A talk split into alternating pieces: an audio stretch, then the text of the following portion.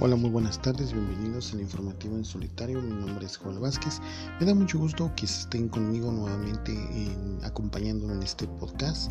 Hoy nos encontramos a 29 de julio del 2020 y son las 6 de la tarde.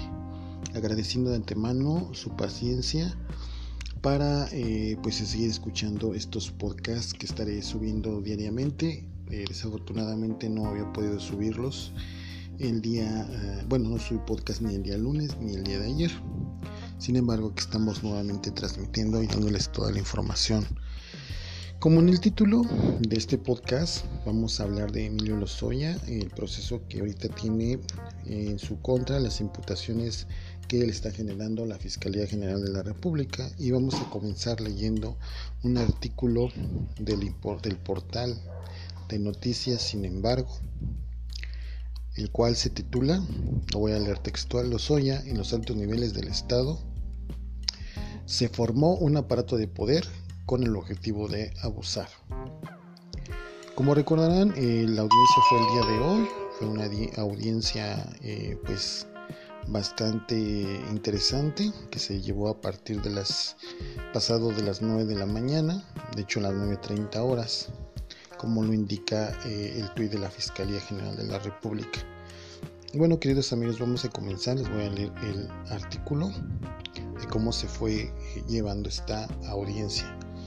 El que fue director de Petróleos Mexicanos entre 2012 y 2016, Emilio Lozoya Austin, durante la presidencia de Enrique Peña Nieto, reiteró su compromiso de colaborar con las autoridades del Estado mexicano y solicitó un posible criterio de oportunidad, es decir, que la Fiscalía rebaje las acusaciones en su contra. De acuerdo con la transcripción ofrecida por el Consejo de la Judicatura Federal, ya, que la prensa no pudo estar en la audiencia por el COVID-19, la Fiscalía acusó este miércoles a Lozoya de haber recibido 10.5 millones de dólares de sobornos de Odebrecht a cambio de obras públicas. Y les voy a leer el tuit de la Fiscalía General de la República que publicaba el, día de hoy la audiencia. Lo voy a leer textual. Fiscalía General de la República informa, el juez federal de control del reclusorio norte, Juan Carlos Ramírez Benítez, determinó en la causa penal del caso Odebrecht la audiencia inicial, formulación de imputación en contra de Emilio L a las 9.30 horas del 29 de julio del 2020, del día de hoy. Como parte de estos sobornos, 4 millones de dólares, de los sobornos que recibió eh, Emilio Lozoya, parte de este dinero lo recibió en el 2012, cuando Lozoya era coordinador de la campaña de Enrique Peña Nieto y prometió al directivo de Odebrecht en México, Luis Alberto de Meneses, un cargo en el futuro gobierno. Recordando lo que ya habíamos dicho, queridos amigos, en el podcast anterior, el, tejido de complicidades y la red de corrupción que había surgido desde finales del sexenio de Felipe Calderón Hinojosa y abarcando todo el sexenio de Enrique Peña Nieto. Así es como se compraban las lealtades, cómo se negociaba eh, los acuerdos para aprobar no solamente la reforma energética, sino recibir sobornos y de esta bolsa acumulada de recursos del erario público para que formaran parte pues de las arcas de esos empresarios y de la corrupción que en México pues era, es un cáncer desafortunadamente desde aquellos tiempos era lo que se tejía se daba eh, se embolsaba el, desembolsaba el dinero recursos públicos compraban voluntades en este caso de los empresarios, pues para seguir teniendo contratos especiales durante el gobierno peñista. Sigo leyendo. En la misma línea que sostuvo el martes en una audiencia sobre la compraventa irregular de una planta de fertilizantes, los suyas dijo que durante la investigación estaba siendo intimidado, presionado o influenciado e instrumentado Señalaré a las personas responsables de estos hechos y los posibles beneficiarios de los mismos. O sea, Emilio Lozoya, en pocas palabras, de acuerdo con las declaraciones que él da, pues se sintió eh, intimidado, presionado por las circunstancias, según él mismo Lozoya. Pemex, como parte ofendida, dijo que existen los elementos para vinculación a proceso, ya que se utilizaron diversas empresas para realizar operaciones en lugares considerados como paraísos fiscales, lo que conocemos como triangulación de recursos. Y ahorita viene lo interesante, queridos amigos. Manifestó conformidad para hacer propia la solicitud del Ministerio para la vinculación de proceso por los tres delitos. Continúo leyendo. Añadió que en su momento procederá a denunciar los delitos cometidos por los sujetos activos y responsables eh, ante los hechos ante la gente del Ministerio Público, puntualizando de manera muy clara y contundente sus nombres, sus cargos que ocupaban y los métodos de instrumentación que fueron utilizados para la comisión de los hechos objetos de esta investigación, sí, o sea, las acusaciones que va a hacer Lozoya. El juez anunció un receso de máximo de dos horas para regresar a la audiencia tomaron un receso pues para analizar todas las pruebas y todos los este pues los, las declaraciones tomadas de Emilio Nozoya. Continúo leyendo. Fiscalía General de la República expone asociación electosa. La Fiscalía General de la República añadió que la comisión del delito se encuadra en el hecho de que se buscó ocultar el origen de dichos recursos Luego listó de nueva cuenta los elementos que conforman el delito de asociación delictosa, propósito de delinquir, delito de cohecho, que es la documentación antes descrita, añadiendo su nombramiento presidencial y contrato individual de trabajo con PEMES, ¿sí? abuso de confianza. También se suma en la carpeta de investigación donde se señalan que las empresas brasileñas se declaran culpables en una corte de Nueva York por pagar sobornos, entre los que están los 10.5 millones de dólares a un funcionario mexicano. A su vez integran los datos de prueba las actas de sesión en el Consejo de Administración de PEMES para determinar la excepción del contrato en la refinería Miguel Hidalgo. Lozoya dijo que era de su preferencia que el juez emitiera la resolución en dicha audiencia, el juez procederá. Agregó la Fiscalía, incurrió en el delito de operaciones con recursos de procedencia ilícita junto con su hermana, madre y esposa, quienes habían hecho infinidad de depósitos bancarios en México, Brasil y en otros países. Fíjense, esto es muy importante, es muy revelador. Constantemente en las redes sociales o en los canales digitales se ha hecho hincapié eh, pues de los personajes que han sido involucrados eh, pues en estos delitos. Sin embargo, se ha mencionado poco este dato que me parece muy relevante. Entre la misma familia de Emilio Lozoya se hacían estas triangulaciones de dinero. Todos los recursos desviados del presupuesto de Pemex iban a las cuentas bancarias de la hermana, la madre y la esposa, que a su vez tenían sus prestanombres. Estos prestanombres se encargaban de colocar el dinero en bancos extranjeros, en los llamados paraísos fiscales. Por eso, queridos amigos, Pemex estaba yendo a la ruina y por eso no podía invertir. Pues claro que no, queridos amigos, todo el dinero se lo estaba transiendo, literalmente lo estaban vaciando. Es, es increíble, queridos amigos, y hasta es un poquito de, pues, bueno, no un poco, mucha indignación en este tema porque se lo estaban vaciando. O sea, 10.5 millones de dólares, o sea, es increíble, más, más allá de más de 200 millones de pesos. ¿sí? Solo en unos primeros desvíos que Emilio Lozoya realizaba. Mediante el fraude, mediante la compra de voluntades y la otorgación de contratos durante el gobierno de Enrique Peña Nieto. Híjole, dice, Lozoya le dijo que conocía a la perfección varios empresarios con quienes pretendían aumentar sus acciones junto con la empresa brasileña, es decir, tenía contactos en Odebrecht para poder hacer más fraude. La Fiscalía General de la República dijo que tenía acreditadas varias empresas utilizadas por la constructora brasileña para operar los pagos ilícitos y no contabilizados a personas de interés. Nuevamente el desvío y el desvío de muchos recursos pagándole su debida tajada además de conocer que hubo pagos de beneficio por 4 millones de dólares durante la campaña y otra por 6 millones cuando fue director de Pemex. Sobre los datos de prueba, la Fiscalía General de la República ofreció como datos de prueba un oficio de mayo del 2019 de la Comisión Nacional Bancaria de Valores, donde remitió documentación de BBVA respecto a la cuenta de la madre de Lozoya. Un oficio de contabilidad de mayo de 2019 en el que peritos de la Fiscalía General de la República analizaron la información financiera que envió al banco suizo. De ahí concluyeron que dos empresas en las que, en las que fue beneficiado Lozoya hicieron depósitos a la madre por diversas cantidades. Quiere decir que Emilio Lozoya contactaba a empresas también para hacer los desvíos del dinero por medio de la institución bancaria, los desviaban hacia Suiza y Suiza, mediante otra persona, con otro prestanombres se lo regresaba a la mamá de Emilio Lozoya. No, pues eran, no eran este, nada, nada, nada ingenuos. Estos personajes, queridos amigos, pues sabían robar, pero a lo, a lo bestia. Perdón por la palabra, pero no es más que otra expresión de la impunidad. O sea, un verdadero robo de todo de todo. ¿Y qué es lo que pretende en la reforma energética? Ya vamos viendo más luz en, en este tema de la reforma energética que se gestó en el gobierno de Enrique Peña Nieto, la mal llamada reforma energética. Lo que querían era compensar de alguna manera los faltantes en Pemex.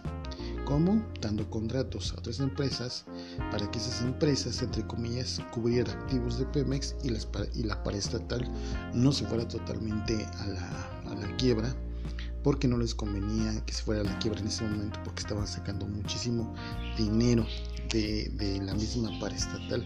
No invertían nada, pero sí sacaban dinero. Entonces era un verdadero engaño lo que estaban realizando estos personajes, queridos amigos. En el mismo relato detallaron los riesgos que contaban con recursos para sobornos a funcionarios y partidos políticos por un monto de 431 millones de dólares para garantizar negocios en América Latina y en África. Sobornos es como compararon la reforma energética y muchos diputados seguramente en aquella legislatura pues cayeron en este en esta red de corrupción y se vendieron pues al mejor postor que era Emilio Lozoya. El imputado recibió beneficios en su cuenta de Suiza, obviamente. Y bueno, después el artículo nos comenta de que se retoma la audiencia a las 12.30 de la tarde. Dan un pequeño receso y se exponen eh, movimientos de recursos de manera inusual. El juez se dirigió a Lozoya, le dijo que él y su defensa deberían escuchar lo dicho por la Fiscalía para tener conocimiento exacto y preciso para que se analice y se tome la decisión a la pregunta de qué hará una vez que concluya la intervención de la Fiscalía General de la República. Prosiguió la Fiscalía a describir la cuenta de Tochos Holding con el banco suizo, que fue en el que detectó las transferencias, donde se excedía el monto permitido para no ser considerado lavado de dinero. El banco no denunció, pero procedió a hacer una investigación. Así se registraron las diferentes transacciones. Pues seguramente yo creo que tuvo cautela en el banco para pues no de ninguna manera no interferir abiertamente. Y bueno eh, sabiendo que el mismo banco suizo sabía de las transferencias que se estaban realizando. Añadió que no había razón no había no había razón lícita para transferir activos a la cuenta de la esposa que serían después transferidos a la compra del inmueble de Ixtapa y que asumió el fideicomiso donde está su esposa y sus hijos. Al final de cuentas el dinero se lo regresaban entre ellos mismos, o sea, era para despistar únicamente. Eh, sabían cómo mover el dinero de banco a banco, de banco a empresa y de empresa a nuevamente a su familia. La denuncia contiene entonces copias de los activos de las empresas y demuestra los pagos activos con el objetivo de ocultar el origen ilícito de los recursos, querer tapar el sur con un dedo. En la cuenta de BBVA, Lozoya registró un abono de 5 millones de esos de pesos, perdón, del extranjero y después de casi 2 millones de pesos. Sobre su hermana, la unidad de inteligencia, la unidad de fiscalización presentó declaraciones en 2015 y 2016 por más de 2 millones de pesos y egresos por más de 1 millón en sus declaraciones fiscales.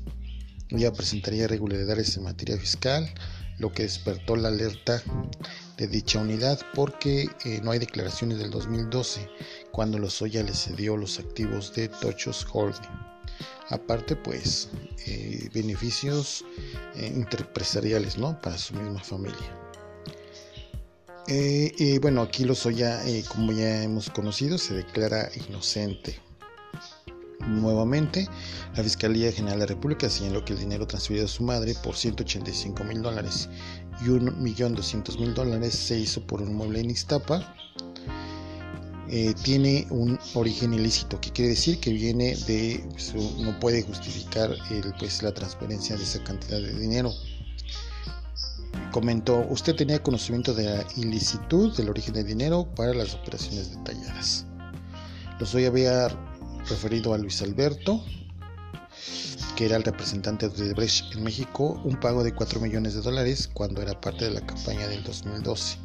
Y le dijo que en caso de ganar tendría el cargo que le permitirá proporcionar contratos de obra pública, y así fue en los estados de Hidalgo, Veracruz y Tamaulipas. Es decir, eh, nuevamente pues pongo, un puesto en el gobierno, pero mete dinero en la campaña. Y eso es como se manejaban. Pues así, queridos amigos, este es la trama que se estaba gestionando pues en torno a Emilio Lozoya. Eh, pues desafortunadamente pues le hicieron mucho daño al país, a la nación, con todo el desvío de los recursos públicos, ¿no? Eh, pienso que pues es un montón de información la que está revelando. Vamos a ver qué funcionarios públicos pues van a ir este estando en la mira de la fiscalía para que puedan ser procesados de manera legal y penalmente. Porque pues sí, es, es increíble la cantidad de dinero que pues desfalcaron de, la arca pública, de las cuentas públicas, de los presupuestos de la parestatal, del presupuesto de la Secretaría de Hacienda, porque también de ahí se tomó mucho dinero. Y también pues los beneficios que obtenían los familiares de Emilio Lozoya con, la, con el único propósito de pues, enriquecerse a ellos y hacer la triangulación de los recursos. Continúo leyendo, se le imputó el delito de cohecho. Permítanme un momento, queridos amigos. Se me perdió la hojita.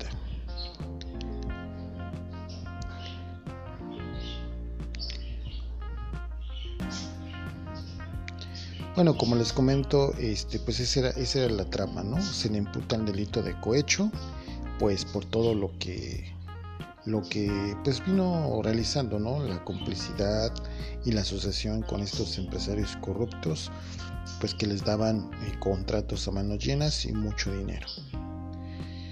Y pues bueno, eh, ese es ahorita el, tema que estamos tratando, esperando que pues todo esto va a llegar a un término que podamos conocer la verdad, qué es lo que sucedió en, el, en la gestión de Enrique Peña Nieto, hacia dónde va apuntando la investigación y es muy interesante que la Fiscalía nos dé a conocer todos los detalles y los pormenores de pues de estos cómplices de la política, de la corrupción y del aprovechamiento que tenían los funcionarios corruptos para hacer negociaciones, de dónde vino el dinero que eh, se le depositaba a la mamá de Emilio Lozoya y de la hermana. Sabían perfectamente a lo que estaban jugando, ¿no? Sabían perfectamente de, todo lo que estaban haciendo, del, pues del robadero que estaban eh, llevando a cabo en la administración del gobierno de la República en el periodo peñista, ¿no? Hay que destacar que eh, pues eh, veremos la actuación de la fiscalía en los próximos días. Vamos a ver cómo van acumulando todas las pruebas, toda la red de complicidades, como lo vuelvo a recalcar, que pues estuvo amparándose del poder para llegar a estos acuerdos y para tener pues mucho más, más eh, bueno, va a ampliar más su espacio de acción dentro del gobierno. Y vamos a conocer los resultados de dicha audiencia. Espero que la, la noche va a ser muy intensa en los medios digitales para ver toda la información. Pues de pronto, queridos amigos, eso es lo que yo desde un principio, desde la vez pasada, en el podcast anterior les manifestaba que los iba a revelar no solo la red de complicidades en la política o los personajes públicos, sino también eh, en nombres que no se conocen o que no se conocían hasta ese momento y cómo su familia se benefició de la reforma energética y del caso de Odebrecht. Aparte, la acusación de la planta de nitrogenados que la compró Emilio Lozoya en ruinas para hacer nuevamente fraude y fraude y fraude. Por eso aquí no nos tomamos no nos creemos el cuento de que él era obligado, no era obligado por nadie, sabía perfectamente lo que estaba haciendo, sabía que estaba respaldado en el poder y sabía que podía obtener contratos para luego venderlos a las empresas eh, como Debrecht y tener el aval para que le inyectaran dinero y sacar mucho más de lo que eh, entre comillas eh, invertían porque realmente todo lo robaban. Queridos amigos, pues llegamos este, a la parte final. Vamos a despedir la transmisión con las tres conclusiones importantes. Primera, eh, quiero señalar el que se está evidenciando la red de corrupción eh, en los diferentes niveles de gobierno, pero sobre todo en la gestión de Pemex y en la Secretaría de Hacienda cuando estuvo Peña Nieto. Las complicidades iban también a la familia de Emilio Lozoya. Segunda conclusión, eh, va a ser relevante eh, la investigación de la Fiscalía General de la República para ver qué otro tipo de gente estuvo involucrada en este tipo de, pues en, los movimientos de Odebrecht, en todas las triangulaciones de dinero que sacaban, cómo movían el dinero de un banco a otro, de una empresa a otra, para que la misma empresa les regresará el dinero. Es interesante las triangulaciones que hacían. Y tercer punto eh, importante, pues Emilio Lozoya se declara inocente.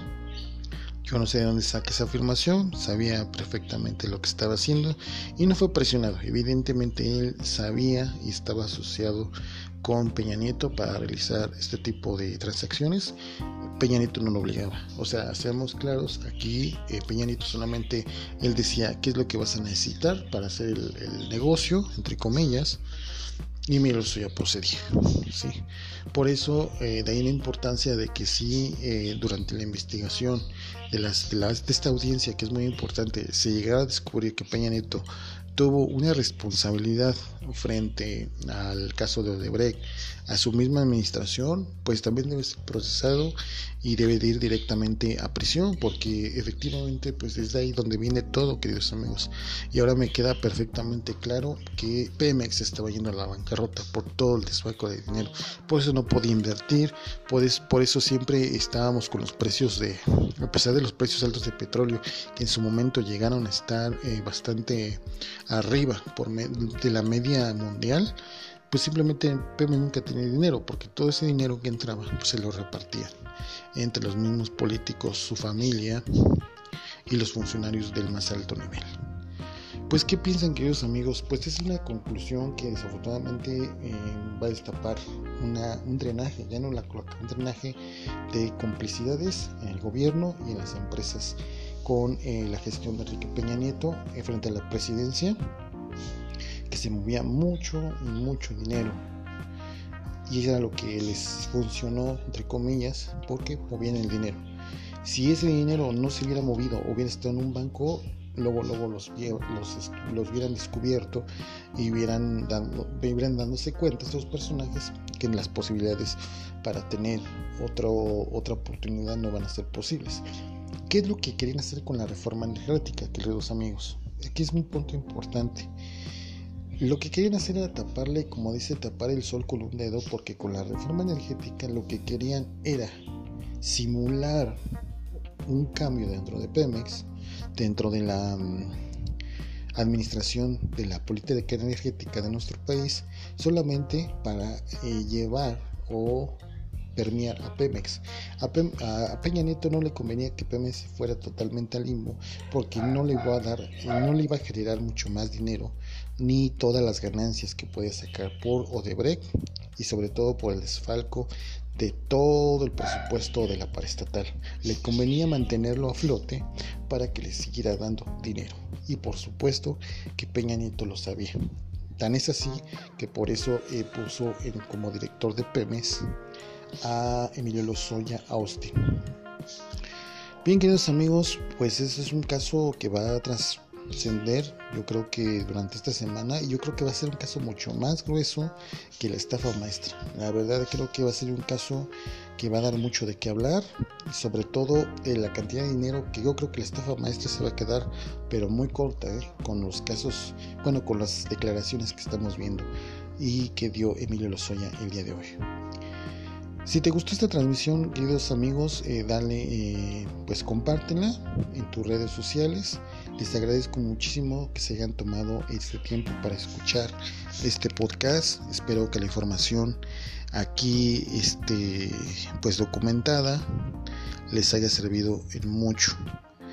Eh, disculpen, hablé un poquito rápido, pero este, ya me seguí al hilo con toda la información.